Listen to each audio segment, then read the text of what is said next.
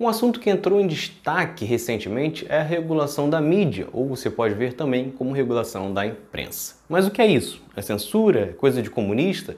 Por que os grandes veículos de comunicação ficaram tão incomodados com este tema? Tudo isso você vai saber agora e com exemplos pelo mundo.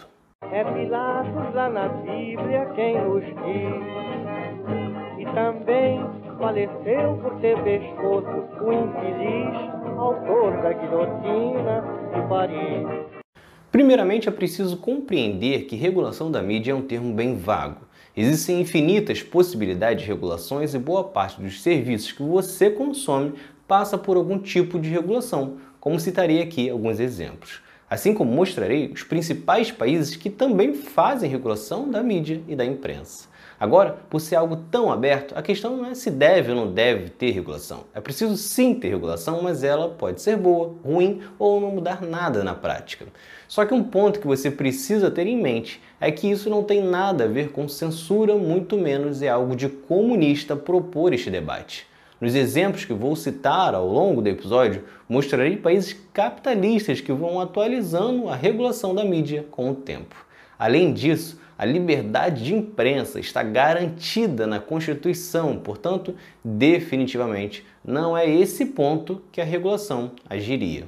Mas, para já mostrar que não tem nada de polêmico nisso, você usa diariamente algo que é regulado, inclusive você conhece o órgão regulador. É o caso da telefonia móvel, que é regulado pela Anatel. Ela não proíbe que a empresa de telefonia te ofereça algum serviço, mas determina, por exemplo, uma velocidade mínima do pacote contratado, cobra as empresas caso estas não estejam oferecendo o serviço contratado, entre outras coisas. Outra reguladora que você possivelmente já ouviu falar é a Ancine. Ela é reguladora do cinema e da TV a cabo no Brasil e, como você vê, não ocorre nenhuma censura no cinema e nem na TV a cabo do país por existir um órgão regulador. A Ancine tem como objetivo exigir e fiscalizar alguns pontos, como a mais recente das salas de cinema serem adaptadas para deficientes auditivos e visuais. Mas, para falar do caso da regulação da mídia, Começamos falando pelo que ocorre nos Estados Unidos. Isso porque só de falar em Estados Unidos já evita qualquer discurso de é coisa de comunista. Lá nos Estados Unidos, a regulação da mídia é feita pela Comissão Federal de Comunicações. Ela proíbe, por exemplo, a propriedade cruzada de meios de comunicação. Desta forma, uma mesma empresa não pode ser proprietária de um jornal e de uma estação de TV ou rádio na mesma cidade. Existem regras também que impõem limites na quantidade de emissoras de TV ou estações de rádio uma mesma empresa pode controlar em um determinado mercado. Isso acontece para evitar que o mesmo grupo tenha controle total da audiência em um determinado local. Além disso, o conteúdo também precisa se adequar a regras. Por exemplo, os canais de TV precisam dedicar pelo menos 3 horas semanais para programas infantis e educativos. Além disso, casos de abuso são alvos de multas pesadas. No evento do Super Bowl de 2004, por exemplo, Justin Timberlake puxou a blusa de Janet Jackson, fazendo com que o seio dela ficasse à mostra. Mesmo tendo durado apenas um segundo, a emissora CBS foi multada em 550 mil dólares. Na mídia impressa, casos de difamação, calúnia e algum outro tipo de injúria costumam gerar multas pesadas. Já o Reino Unido aprovou uma regulação de mídia na última década após um escândalo de escutas ilegais feitas por jornais britânicos. Em um dos casos, um jornal hackeou o telefone de uma estudante assassinada e apagou mensagens da caixa eletrônica. Isso gerou enormes repercussões e o inquérito apontou que a imprensa havia causado dificuldades reais. A regulação agora determina o pagamento de multas em casos de violações, além do direito de resposta de correção em jornais, revistas e sites noticiosos. Já a propriedade cruzada é permitida desde que o grupo não tenha um jornal com mais de 50% do mercado. Na Alemanha, um grupo econômico que tem a posição dominante não pode adquirir parte de outro, ou seja, se tiver mais de 30% da audiência, não poderá ter mais um. E restrições do tipo são vistas por toda a Europa. Já no Brasil, é possível que o mesmo grupo tenha emissoras de TV, rádio, jornais numa mesma região, algo que, como disse, não é permitido nos Estados Unidos e nem na Europa.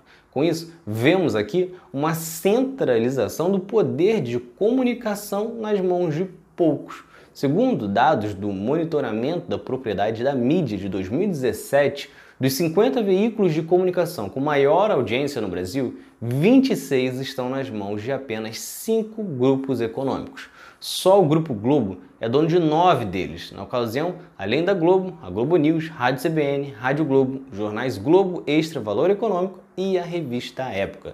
Mas só na TV a cabo, a Globo é dona de mais de 30 canais. Só com futebol, a empresa tem a própria Globo, três canais de Sport TV e o Premier.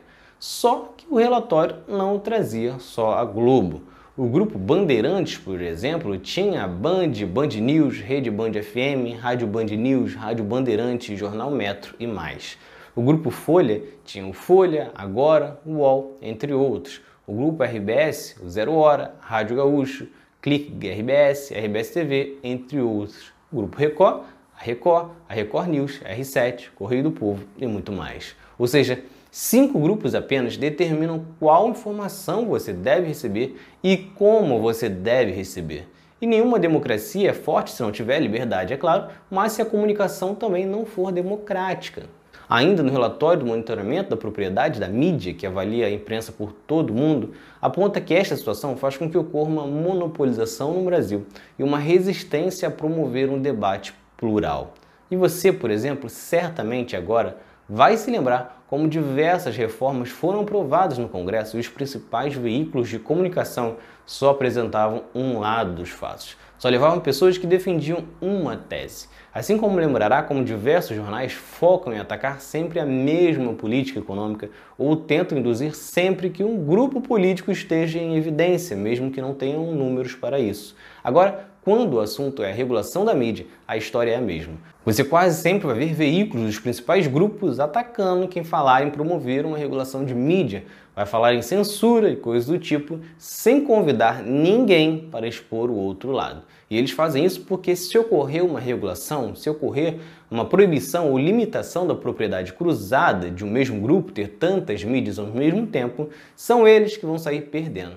Mas resumindo, a regulação da mídia existe para que o poder da comunicação não fique na mão de poucos, que os veículos sejam mais distribuídos entre empresários diferentes, assim como também determinar multas e direitos de resposta e correção quando ocorrem notícias falsas ou de algo ilegal. Esta segunda parte meio que até já existe, você pode conseguir direito de resposta, por exemplo, mas tem que entrar na justiça, esperar no julgamento e tudo mais, algo muito difícil para uma pessoa que seja humilde, por exemplo. Como regulação, isso funcionaria de forma mais automática, geral e democrática.